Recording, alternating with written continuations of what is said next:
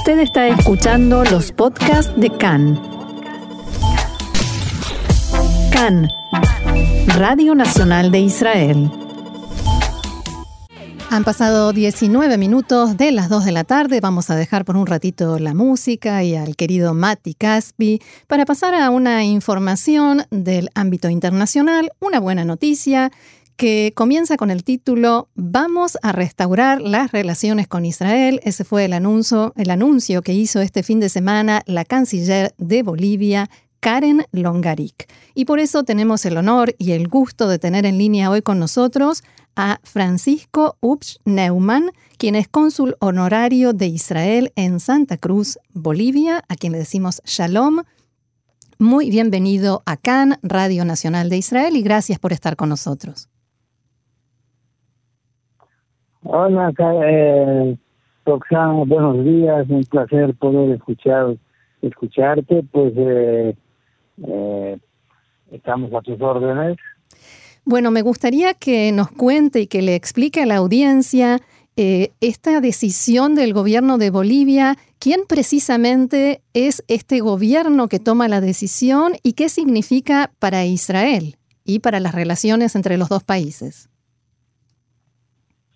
Bueno, yo creo que ha sido eh, un gran paso y que ha dado después de haber estado 10 años eh, las relaciones cortadas por eh, el deseo del gobierno del señor Morales, quien rompió en enero del 2019 y que con eso pues eh, todo quedó en foja cero, no, no había ninguna relación, solamente la presencia de dos cónsules, el cónsul honorario en La Paz y la presencia y aquí en Santa Cruz.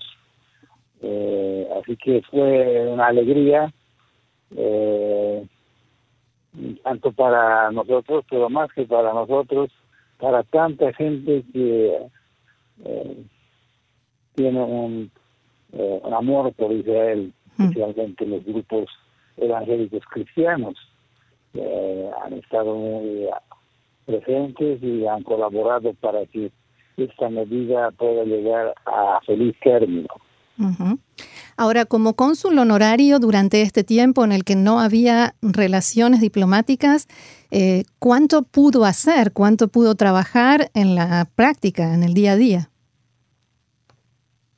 Bueno, en realidad eh, cuando se rompen las relaciones, eh, se rompe el estatus de los bolivianos de no tener no tener no tener la necesidad de eh, obtener una visa para poder viajar a Israel porque hasta ese entonces eh, como ustedes saben eh, Bolivia no los bolivianos no necesitaban y por supuesto que Israel decide entonces, y al romperse las relaciones, sí van a necesitar. Y ese es un trámite que eh, tiene que hacerse en el Consulado General de Lima, en Perú. Creo que nosotros desde Santa Cruz y también desde La Paz hemos estado colaborando, eh, haciendo como puente para que eh, tanta gente que aún eh, que, que, siempre ha querido viajar y ha tenido la necesidad de hacer eh, ese trámite. Entonces es eh, bastante trabajo para los consulados. En realidad ese sería el único trabajo que hacíamos, pues ninguno otro tenía validez por, por esa situación de rompimiento de relaciones. Claro. Ahora, la canciller, cuando dio el anuncio y dijo que se restauran las relaciones con Israel, no habló de fechas, no dio detalles. ¿Se conoce algo más en estas horas que pasaron desde el momento en que anunció esta buena noticia? No, eh, bueno, para información tuya, ese ha sido un arduo trabajo eh, de casi cuatro semanas. Eh, de una, de una constante inquietud y ayuda de mucha gente. Eh, finalmente eh, estuve en contacto con eh, la con el, embajador en Lima y después con el embajador Móvil Efraín que es el embajador jefe para todos los embajadores de Latinoamérica y del Caribe y pues muchas cartas que salieron de los senadores y diputados del Congreso eh, pidiendo la restauración de la relación. Ese fue el punto final cuando eh, la canciller manda su nota verbal, que es el primer paso hacia el ministro Katz en Israel, eh, eh, expresando su deseo de establecer relaciones. Y en ese momento, pues, se da el primer paso una conversación entre el canciller de Israel con la canciller Longarich en La Paz. Y ese, eh, hasta el momento eso es todo lo que conocemos. Eh, yo entiendo que eso eh, hay que llevar adelante y, cambio de, de embajadores, aunque dudo que Israel ponga un embajador aquí en, en Bolivia, porque en los últimos tiempos ya no había antes de rompimiento de las relaciones eh, posiblemente posiblemente me estoy adelantando el embajador de Lima quería eh, embajador concurrente. Eso son cosas que tienen que definir Cancillería y el pero eh, esa es la situación. Ya eh, lo, lo, bueno de la conferencia de prensa que dio la canciller hace unos días atrás le preguntaron si se va, se va a eliminar las visas para los israelíes y ella dijo que sí, que eso sería uno de los pasos, con lo cual se abre eh, nuevamente la, el potencial turístico, especialmente para los mochileros que eh, tenían un deseo muy especial siempre de llegar hasta Bolivia, a lugares como eh, que Salar de Uyuni, eh, era un turismo que murió y provocó especialmente en Brunavaque un problema económico muy serio para ese pequeño pueblo. Los mochileros israelíes que encuentran en Bolivia lugares hermosos y gente buena dispuesta siempre a acogerlos y a ayudarlos, ¿no? Perdón, me escuché. Digo, los mochileros israelíes que encuentran en Bolivia lugares hermosos y gente buena dispuesta a acogerlos y a ayudarlos.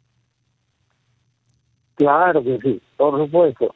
Eh, Santa Cruz en realidad para ellos, de acuerdo a sus libros que tienen ahí sus días, es una ciudad de paso.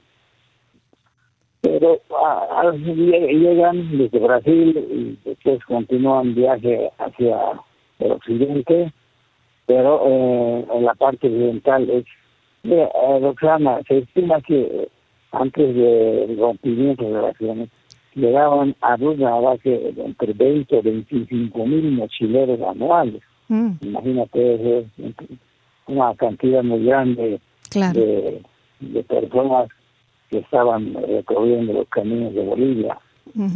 Ahora, a nivel general, después de todo lo que sucedió en Bolivia y con este gobierno transitorio, ¿cómo está la situación? ¿Está más calma? Eh, ¿Hay más esperanza? ¿Hay un buen ambiente o todavía no? Rosana, eh, te puedo decir en pocas palabras que estamos respirando nuevos aires.